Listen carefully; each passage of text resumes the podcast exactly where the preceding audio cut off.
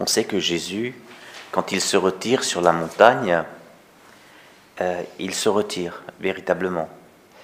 Et c'est pour lui, dirions-nous, un temps de désert. Hein. La montagne, c'est bien sûr le Sinaï, symboliquement. Hein. C'est le Sinaï, parce qu'ils disent la montagne. C'est pas gravit une montagne, il gravit la montagne. Et comme après, il y a les douze, il établit les douze, ben, il y avait les douze tribus d'Israël autour de la montagne où a été donnée la loi de Moïse. Hein. Donc c'est un rappel évident.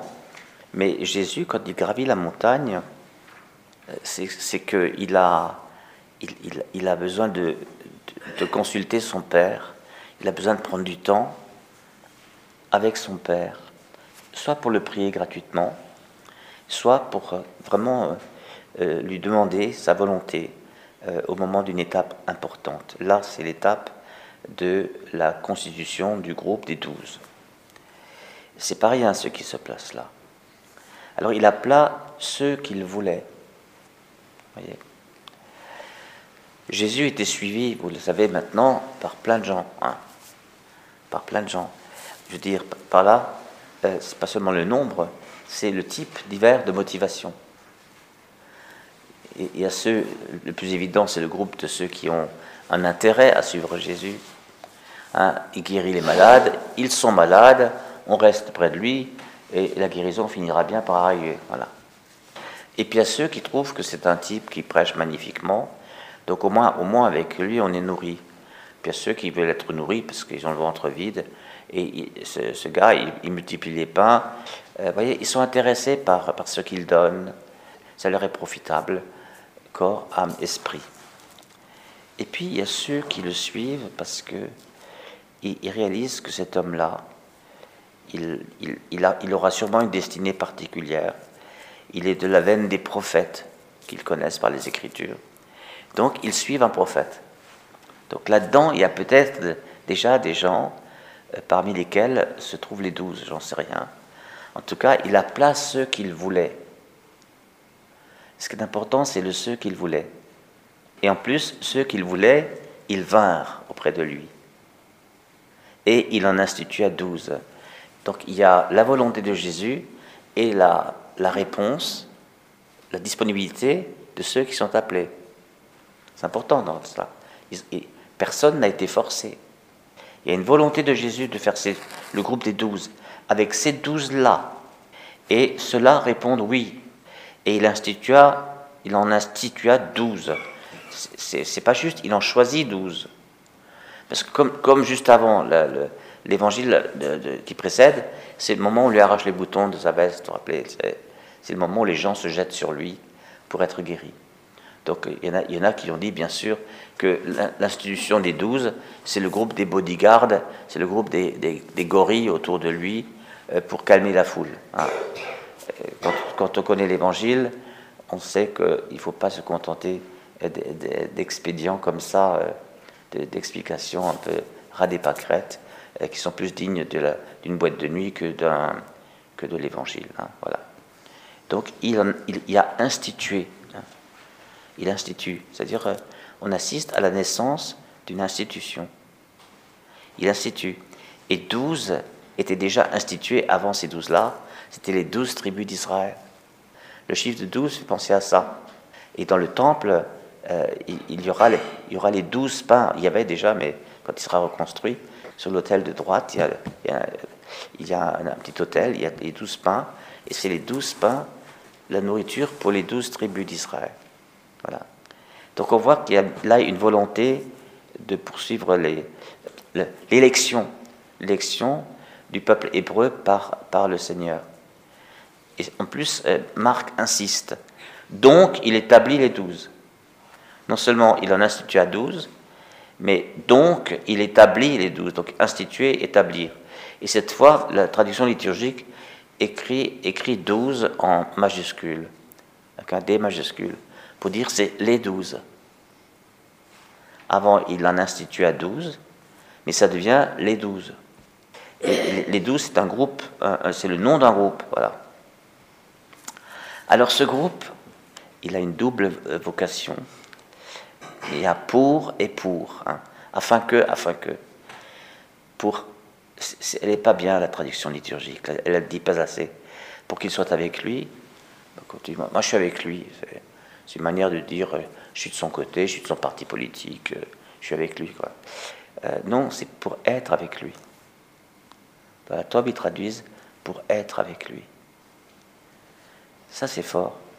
Les douze, les douze, ce qui donnera le, noyau de l'Église, hein, il y a d'abord un être avec Jésus. Et là, il y a toute la dimension de, prière, d'oraison, de, de, louange, d'adoration, en, totale gratuité. Je, l'aime, il m'aime. Hein, C'est ces temps que nous prenons et qui sont une nécessité pour être avec lui. Hein. Euh, Jésus institue l'Église pour être avec lui. Donc c'est pas d'abord pour faire. Hein.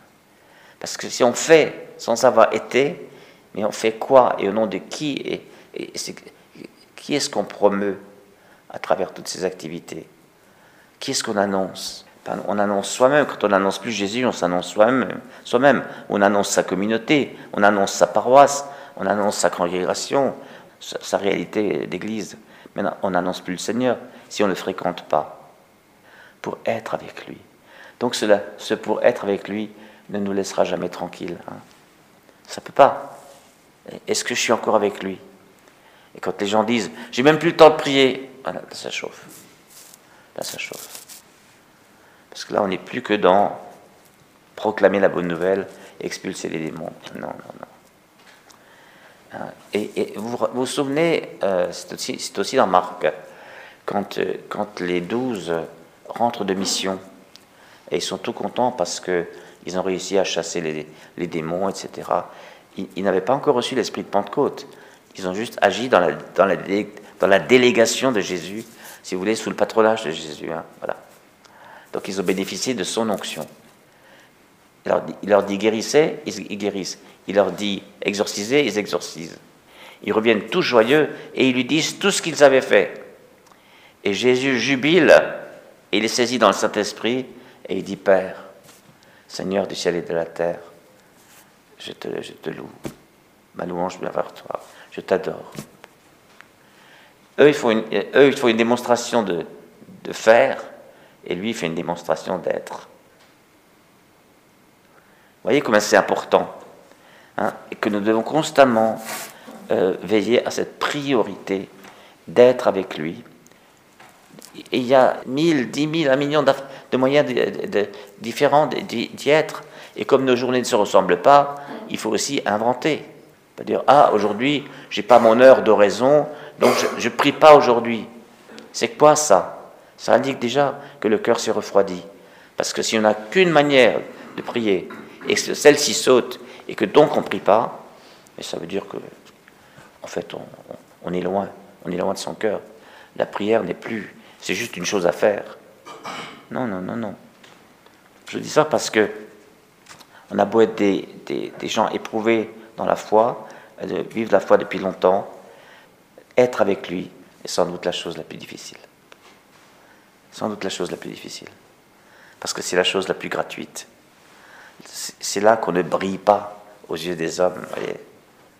C'est là qu'on n'est que dans l'adoration du seul qui brille, le nom du Seigneur, le Père. Et pour les envoyer proclamer la bonne nouvelle avec le pouvoir d'expulser les démons. Alors c'est là qu'il y a le mot envoyer. Hein. Envoyer, et, où il y a apostolein, c'est-à-dire envoyer. Et, il y a une incise qui existe dans quelques manuscrits et que la traduction, euh, euh, liturgique n'a pas retenu, c'est il en institua douze et leur donna le nom d'apôtres. Hein, disciples, apôtres. Il leur donna le nom d'apôtres pour les envoyer, apostolènes, proclamer la bonne nouvelle, expulser les démons. Voyez. Alors eux, ils l'ont pas retenu, c'est dommage, mais ça, c'est des critères exégétiques, c'est-à-dire, euh, comme c'est minoritaire, on retient que ce qui est majoritaire, et donc on a moins de chances de, se tromper, pourquoi pas, mais ça ne va pas contre le, sens du texte. Hein. Il en institua douze, auxquels il donna le nom d'apôtres, afin qu'ils soient avec lui. Donc ça veut dire quoi? Que les apôtres, même s'ils ont changé de nom, ils ne sont plus appelés disciples, mais apôtres, eh bien, ils restent disciples. Ils restent, ils restent avec lui. Voilà, ils restent avec lui, pour être avec lui. Un apôtre, c'est un disciple envoyé, mais c'est un disciple. Pour les envoyer, proclamer la bonne nouvelle. Alors, cette proclamation, c'est celle qui était déjà la sienne tout au début de Marc, Jésus proclamait le royaume de Dieu euh, est proche, etc. Convertissez-vous. Proclamez, proclamez. Proclamer est important, et peut-être que ce mot ne nous, est plus tellement familier. Proclamer, parce que on a un peu peur de proclamer. Dans, proclamer, il y a parler haut et fort pour, pour du monde. Et nous, nous préférons chuchoter bas pour une personne. Ben, c'est sûr, c'est moins impliquant. Hein. Et pourtant, ils ont proclamé la bonne nouvelle, donc l'évangile, avec le pouvoir d'expulser les démons. La, proclamation de Jésus, pardon, du royaume par Jésus, est toujours une proclamation qui fait ce qu'elle dit. Nous ne sommes pas des endoctrineurs, c'est-à-dire nous ne sommes pas juste chargés d'annoncer le christianisme qui pensent ça, euh, Jésus ressuscité, il y a la Trinité, etc., et faire des discours de catéchèse. La proclamation, c'est la proclamation d'une bonne nouvelle qui, qui s'incarne, qui fait ce qu'elle dit. Donc le pouvoir d'expulser les démons, c'est le pouvoir de guérir les malades, c'est le pouvoir de ressusciter les morts, c'est le pouvoir de faire des choses que, l'homme ne peut pas faire par lui-même. Parce que cette bonne nouvelle, elle, elle vient du ciel, et il est pour la terre, eh bien, euh, il y a des choses du ciel qui donc vont se passer sur la terre par les mains des apôtres, par la bouche des apôtres. C'est magnifique cette mission. Donc, il établit les douze. Voilà. Il a fallu cette, introduction pour, bien comprendre. Donc, désormais, Jésus a voulu qu'il y ait une interface entre lui et le monde. on peut voir là la naissance de l'Église, hein, l'embryon. Parce qu'après, il y a la Pentecôte qui, va donner corps à tout cela. Et ils vont se mettre en communauté. Là, ils sont encore euh, stagiaires, ils sont autour de, Jésus. Mais c'est déjà le début. Et en Saint-Marc, on voit bien, euh, dans la multiplication de Saint-Marc, au chapitre 6, on n'est qu'au chapitre 3, Jésus est celui qui multiplie le pain, mais il leur donna pour qu'ils donnent. Il aurait pu leur remplir les assiettes comme ça, instantanément. Voyez. Si déjà il multiplie le pain, il peut aussi remplir les assiettes, sans même se lever. Il leur donna afin qu'ils donnent. Jésus remplit les mains de, l'Église, de ses disciples, pour que l'Église puisse porter la bonté de Dieu au monde. Voilà. Mais c'est lui qui fait, voyez. C'est lui qui fait. C'est magnifique, c'est magnifique. Donc il établit les douze. Je ne vais pas parcourir les douze, ce serait trop long remarquez juste que, vous le savez par cœur, que le premier nommé c'est Pierre et le dernier nommé c'est Judas. Alors vous avez Pierre qui est, celui à qui Jésus a donné le nom de... C'est Jésus qui l'a nommé Pierre, c'est Simon. C'est le nom qu'il donna à Pierre, à Simon, pardon. Pierre, c'est le roc, le rocher. Mais Pierre a appris que rocher, c'était pas sa nature humaine, c'était sa nature spirituelle, Rocher. Voyez? Il, a, il a échoué, Pierre. Il était toujours impétueux, le premier. On fera, pas de problème, ça, le fait, euh, voilà. Et puis après, il se casse la figure. Voilà. Pierre. Pierre, sa solidité, c'est son attachement à Jésus. C'est pas son infaillibilité. J'emploie exprès le mot. Sa solidité, ce n'est pas son infaillibilité. Il a failli. Et nos papes sont, faillibles humainement, mais sont infaillibles en Église. Donc ce n'est pas une qualité personnelle. Donc ça commence par une, une, fidélité euh, à toute épreuve. quoi. Euh, c'est Pierre qui s'est laissé former et qui est passé de la chair à l'esprit à une trahison, Judas. Iscariote, c'est le nom de son père, celui-là même qui le livra. On dit carrément ce qu'il va faire. Mais Jésus a choisi ces gens-là. Et on est en train de se plaindre, on dit Ah, les légionnaires du Christ, ah, les, à côté Saint-Jean, ah, tous ces gens qui foirent, etc., qui sont des pédocriminels, on dit ça maintenant. Euh, voilà. Eh bien, euh, on, dit ça. Qu'est-ce qu'ils font dans l'Église? On a l'impression que c'est dans la carte d'identité de l'Église que de, faire, de donner de la place à tout le monde et que tout le monde peut, peut, peut être choisi, voilà, et que même un Judas a été choisi par Jésus. Donc ça veut dire que Jésus avait peut-être de l'espoir pour lui. Il pensait peut-être, parce que tout homme est libre. Hein. Même si Judas a un défaut, eh il n'est pas obligé d'être réduit à ce défaut. S'il y a une faille, il ne peut pas être réduit à cette faille. Eh bien, de fréquenter Jésus, peut-être. Eh bien, non. Judas a, livré Jésus au final. Donc là, il, faut se dire que la vie du disciple oscille tout le temps entre cet attachement passionné à Jésus et qui met à l'épreuve notre chair, parce que le cœur est attaché à Jésus, mais la chair est faible, comme dit Jésus. Hein. Voilà. L'esprit est prompt, la chair est faible. Et puis, il y a carrément la, trahison. Euh, et, tous les intermédiaires euh, sont là, voilà.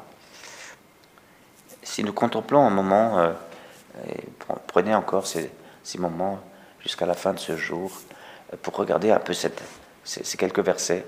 Il y a quelque chose d'émouvant. Et ensuite, lisez le journal. Hein. parce qu'on est en train de parler de, des légionnaires du Christ, faut-il dissoudre, etc. Voilà. Parce que c'est horrible. Ce qui se continue même, c'est horrible. il, y a un parfum de scandale même en nous. Euh, mais vous ne trouvez pas cette liste scandaleuse. Cette liste est scandaleuse. Ensuite, ce qu'ils ont vécu, c'est scandaleux. Il y a là quelque chose de mystérieux, où Jésus ne se fait pas d'illusions. Il a besoin d'une église, il l'a instituée, et il sait qu'elle est faillible, et qu'elle peut aller jusqu'à la trahison. Voilà l'église fondée par Jésus. Il n'a jamais fondé une église de Qatar, une église de pur, jamais. Donc ça a toujours été une erreur, et ça a donné le plus grand drame dans l'histoire de l'Église, que les gens qui ont dit maintenant on va faire une Église de pur. Hein. Ça finit dans, un bain de sang, dans une violence inouïe, toujours. Chez les catholiques comme chez les protestants. Il n'y a pas d'église de pur. Jésus n'a jamais voulu fonder une église de pur. Il les a choisis parce qu'ils étaient attachés à lui et pour qu'ils restent attachés à lui. C'est tout. Et ensuite, il les a envoyés. Et il nous a choisis de la même manière, frères et sœurs. On peut se dire, mais qu'est-ce qu'il ou elle fait là Ça, c'est nous qui pensons comme ça. Jésus a pensé autrement puisque les gens sont là. Alors, je dois recevoir chacun comme choisi par Jésus. Voilà, tiens, ton frère de communauté, ta soeur de communauté. Voilà comment ça fonctionne. Laissons-nous émouvoir par cela. Parce pour comprendre l'Église, il faut s'arrêter sur cette scène. Amen.